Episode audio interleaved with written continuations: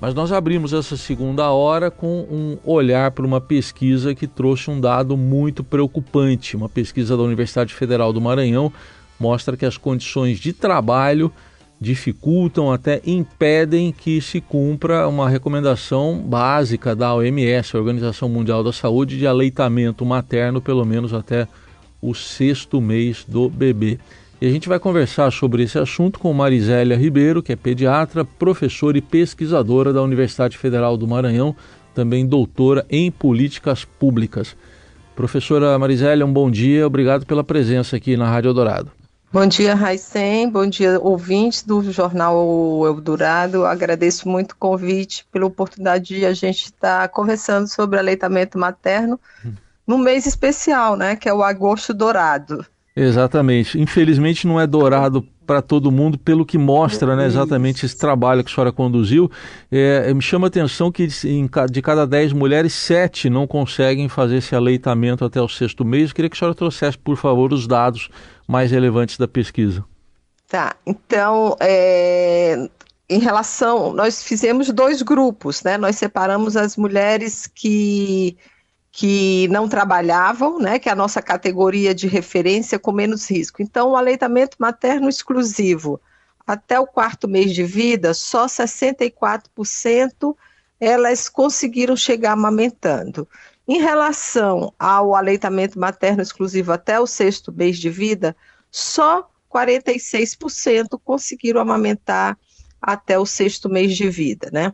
Se a gente é, considera aqueles grupos que tinham, que amamentaram menos, por exemplo, aquelas mulheres que tinham ocupação manual semi-especializada, ou seja, que eram costureiras, que eram manicures, alguns trabalhos é, trabalhavam em lojas pequenas, aqueles trabalhos que têm menos segurança, muitas vezes na informalidade, só 58% né, chegaram, conseguiram amamentar até o quarto e só 34% conseguiram amamentar até o sexto mês. Também da mesma forma aquelas mulheres que trabalhavam em função de escritório, só 34% conseguiram amamentar até o, o sexto mês de vida, né?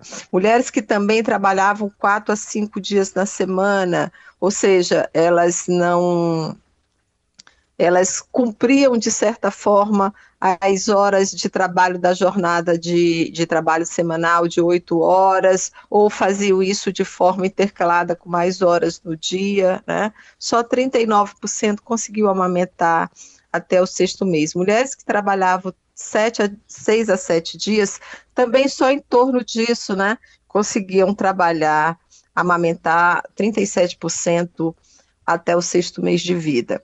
Então, a gente percebe que, apesar, é, especialmente no quarto mês, né, onde a gente tem a licença maternidade de 120 dias, você não tem uhum. o que você espera de mulheres amamentando. Se a gente considerar até o sexto mês, aí, que é o ideal, não é isso, pela Organização Mundial de Saúde, aí é muito menos. Sim. E foi um trabalho longo, né? Eu queria que a senhora detalhasse isso. Foram mais de 5 mil mulheres acompanhadas por um longo período. Isso, a gente estuda, junto com Ribeirão Preto e Pelotas, são três grupos de pesquisa que estudam a pessoa desde que ela nasce, né? Com a ideia de que para a gente ter, conhecer melhor a vida da, da, da, das pessoas e conhecer é, situações como obesidade, como é, doenças crônicas, a gente tem que fazer esse acompanhamento ao longo da vida e esse acompanhamento tem que começar no nascimento. Então, nesse momento, a gente entrevistou uma população representativa de São Luís. Então, é por sorteio, como se está fazendo na eleição e diz, ah, é representativo, tem 2%, não é isso? Uhum. Isso se faz de uma forma muito maior na cidade. Então, nós calculamos, foram 5 mil mulheres que foram é, entrevistadas no nascimento, nas maternidades. Nós tínhamos pessoas 24 horas por dia nessas maternidades durante todo o ano de 2010. Quando foi novamente em 2012 e 2013, nós entrevistamos essas mães e avaliamos essas crianças e, e pegamos o dado do aleitamento materno. Certo. E, a, e comparamos isso, né? Em amamentar ou não amamentar em relação à ocupação que a mãe uhum. é, declarou no período que, do nascimento. Professora, é, a senhora tem essa, essa, é uma especialista também em políticas públicas, né? Então eu queria saber o que, que precisaria mudar para que essas mulheres sentissem, é, tivessem essa possibilidade de fazer esse aleitamento da maneira mais adequada. O que, que precisaria mudar nesse aspecto de, de condições de trabalho? Nós temos uma legislação importante. Nós temos uma legislação que, que determina o aleitamento materno. É, isso começou na década de 80, aleitamento materno, alojamento materno conjunto. Né? Antigamente as crianças eram separadas da mãe. Nós temos os 120 dias de licença maternidade ou seis meses se é funcionária pública ou, ou empresa cidadã. Nós temos os 30 minutos de, de licença de licença do trabalho para amamentar em dois turnos. Nós temos os bancos de leite. Nós temos várias. Nós temos a, a o controle de, de divulgação de alimentos para criança. Não se pode mais divulgar que um alimento artificial pode ser usado nos primeiros seis meses, no primeiro ano de vida. Então, nós temos uma legislação ampla. Mas isso é, é, é muito distante daquela mulher que não tem um emprego seguro. Ou ela não tem um emprego formal, ou ela tem um emprego formal, mas em condições de trabalho que são inadequadas, que são muitas vezes insalubres, que muitas vezes são estressantes e que ela não consegue. Então, é importante a gente levar a licença maternidade para todas as mulheres até o sexto mês de vida da criança, é muito importante. Mas se nós não tivermos uma discussão maior e um entendimento maior de que quem está em maior risco, aquela mulher pobre, aquela mulher que trabalha é, próximo de casa e, e, e, ou muito longe, três, quatro horas ela gasta tendo ônibus, toda essa legislação não vai chegar nela, toda essa proteção não vai chegar uhum. nela. Então, eu acho que nesse mês de, de, de agosto dourado, né, é para a gente entender que o, o aleitamento, para fortalecer que o aleitamento materno exclusivo uhum. é o melhor alimento, mas como que nós vamos fazer isso para quem precisa mais, né?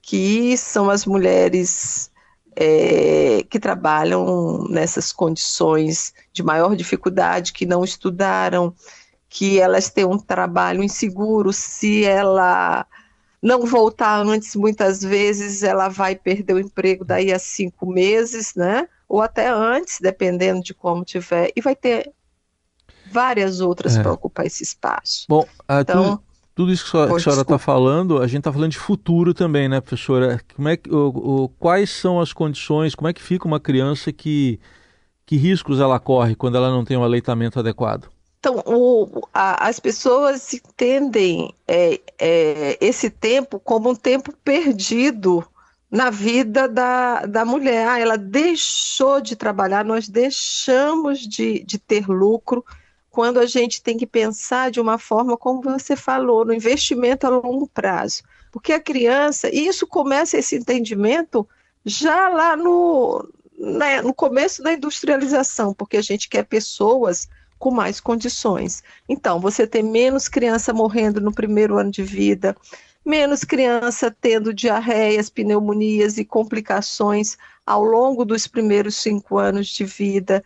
Você vai ter crianças mais inteligentes, né? Nós vamos ter menos crianças desnutridas, que hoje a desnutrição não é nem tanto a preocupação nossa, mas também a, o sobrepeso, a obesidade, o diabetes, o câncer de mama para mãe, o câncer de, de de ovário, a, a, o útero ele cicatriza melhor, ele volta mais cedo ao tamanho.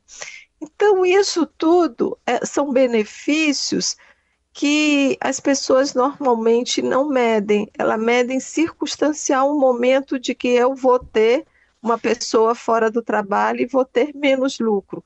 Quando na realidade nós estamos fazendo um investimento ao longo prazo de QI das pessoas, de coeficiente de inteligência, de aprendizado, disso re refletir depois na produtividade dela. Então, é um, é um investimento no mundo, não é só na criança e naquela mãe, mas na sociedade de uma forma geral. Muito bem, ouvimos aqui na Rádio Dourado Marizélia Ribeiro, que é pediatra, professora e pesquisadora da Universidade Federal do Maranhão, com essas orientações importantes sobre aleitamento materno. Professora, muito obrigado, até uma próxima oportunidade. Muito obrigada, Raicem, muito obrigada aos ouvintes, parabéns. Muito, e assim, é extremamente importante que a gente tenha uhum. oportunidade de falar e de essas mulheres ouvirem entenderem que não é porque elas não querem, e não é porque nossos, nós profissionais de saúde não ajudamos, é porque as condições de vida são difíceis.